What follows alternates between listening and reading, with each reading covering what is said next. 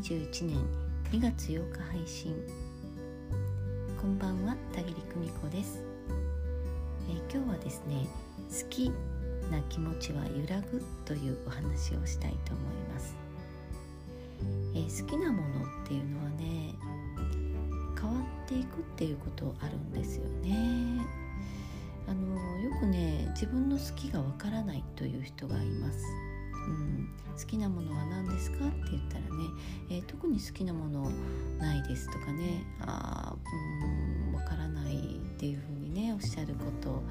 えーま2つのうちどちらですかって聞いたらね分かることもあのあるんですけれど。でもね漠然と好きなものなんですかって聞いてねパッと答える人とさあ何でしょうねって答える方あるんですよね。うん。例えばまあジャンルを決めてね、えー、好きな音楽のアーティストは誰ですか？とかね、えー、好きな食べ物は何ですか？なんて言ってジャンルを絞るとねパッと出てくる。あるいはあの休日に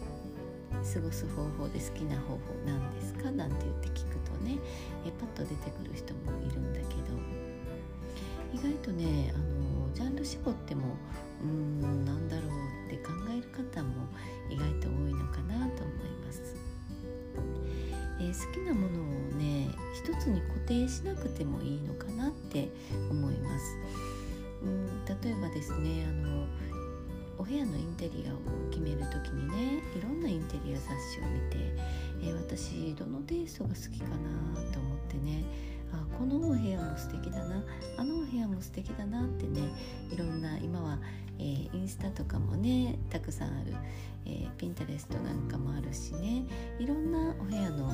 画像なんかを見てあ私の好きなテイストこれだわ、えー、こっちのテイストもいいわなんていう風に見て。でもねあんまりにもねたくさんいろんな例がありすぎると、え自分が、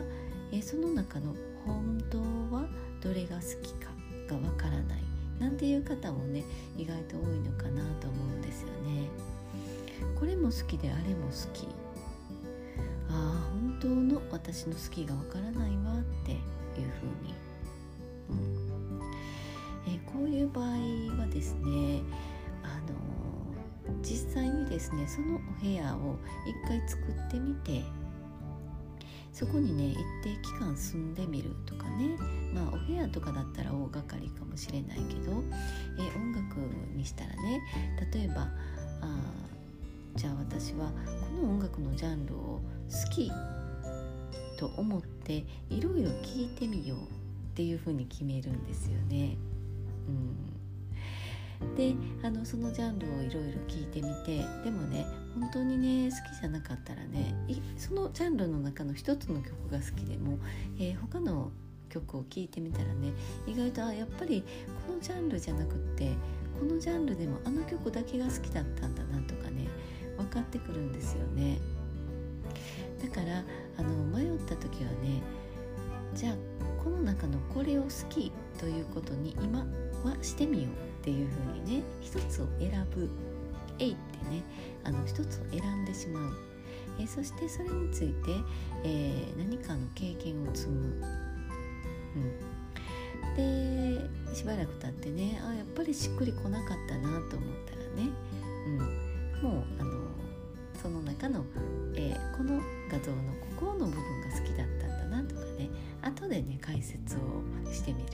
なんかそんな風にね、えー、これが好きって言ってる人を見てねあ私もあんなあの方みたいに好きを一つに絞らないといけないそんな風にね思わなくてもいいのかなと思います。うんえー、いくつかのね好きの中から一つを決めて、えー、そしてねそれについての経験をしてみる。ね、インテリアならインテリアファッションならファッション、えー、カジュアルテイストでずっと生活してみる、えー、でも実はですね意外とドレッシーなものが好きだってだんだん分かってくる。体感がね伴ってきて分かってくるっていうことあります。あるいはあの人間関係についてもそうかなと思います。うん。なんかこうねあの方とは気が合わないんじゃないかっていうふうに思った時にはですね、えー、なんとなく近づくのもやめとこうかなって思ったり、えー、する、まあ、それが直感がね当たる場合だってあるんですけどね、えー、でもお仕事の上や何かね PTA なんかでお付き合いしないといけないことが出てくるかもしれないね。自分が選ばない、えー、グループという中でね、えー、そういう時にはですね、まあ、一度お話ししてみる、うん。えー、その方を、まあ、好きになるかならないかは後で決めていいから、えとにかくね、え一回経験を積む、えその上でですね、え全体を好きではないけどこの人のこの部分はああの好きとして付き合えるわとかね部分、えー、部分で見るっていう方法もあります。人もね、うん、仕事も全部そうかな、えー、だからね好きってね一つに固定するしたものっていう風にね捉えたら、えー、私って自分の好きがわからないわ。私これ本当に楽しめてるの？なんてね自分のことを疑い出す人がいるんだけどね、うん、気になるなら一度やってみる、まあ、迷うなら一度やめてみるとかね、うん、そうして経験をね実際に積んでから決める、うん、で自分で選んでいい、えー、それがね合ってるか間違ってるかとかね正解って別にないんですよね、うん、自己満足の世界。自分で決めていい、うん、私もね若い時ね、えー、みんながいろんなあのねなんかこう歌手あの歌手が好きだとかあのアイドルが好きだなんて言ってね、えー、大騒ぎしてる時私すごく冷めた子供だったんでね全くそのみんなが言ってるジャンルの中にね好きな歌手っていなかったんですよ。音楽があの好きだったんだけどねでもみんなが言ってるようなアイドルに全く興味がなかった。うん、で私って好きなものがわからないなってふって思いかけたんですけどでも私はあの洋曲が好きだったんですよね。マイケル・ジャクソンとかね当時流行ってた、えー、すいません年がね、えー、バレますけど当時流行ってた本当マイケル・ジャクソンとかね。うん。なんかそういうのが好きでそういうミュージックビデオとかも出始めでねなんかそういうジャンルの方が好きでみんなとは全然なかなか合わなかったんですよねデイビッド・ボーイとかねあのああいうのが好きだったんですよね。うん、だからね同級生とはなかなかね音楽の話があの合わなかったんだけど、えー、でもまあいろんなね音楽聴いてみてみんなのやつも聴いてみてあ私はえこっちじゃなかったんだなって口ずさんだりね、えー、テレビ見て口ずさんだりはできるけどでも好きっていうわけじゃなかったんだなってね、あのー、いうふうに、えー、いろいろ試してみて、うん、それから自分のテイストを決めていく。うんえー、ジャンルにわたっていろんなジャンルにわたってね自分のテイストっていうものがねできてくると思います、えー、私って音楽でも何でも案外渋好みだなとかねえー、ファッションでも音楽でも何でも意外とこう熟練した感じの渋好みだなとかね。何でも、えー、可愛らしい感じのものが好きなんだなとかね。かっこいい感じが好きだなとかね、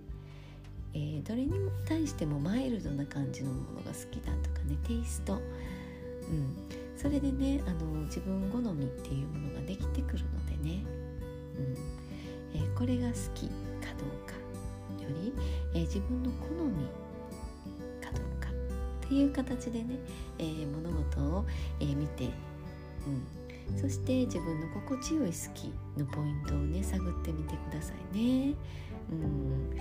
ね、なんか焦るよね。私ってこれが好きってね主張してる人見たらあーすごいな。あのジャンルに長けててすごいななんてね思ったりするんだけどね。あなたには必ずあなた好みの、うん、あなただけのテイストの好きがありますからね。その世界観をねしっかりと探ってうん、持ち物とかよくよく見渡してみてください。意外とねあなたの、えー、お友達なんかが見たらねこれってあなたらしいわっていうもので取り揃えてると思います。はい。えー、身の回りのものをよく見渡してみてくださいね。人に聞くのも一つですよ。はい、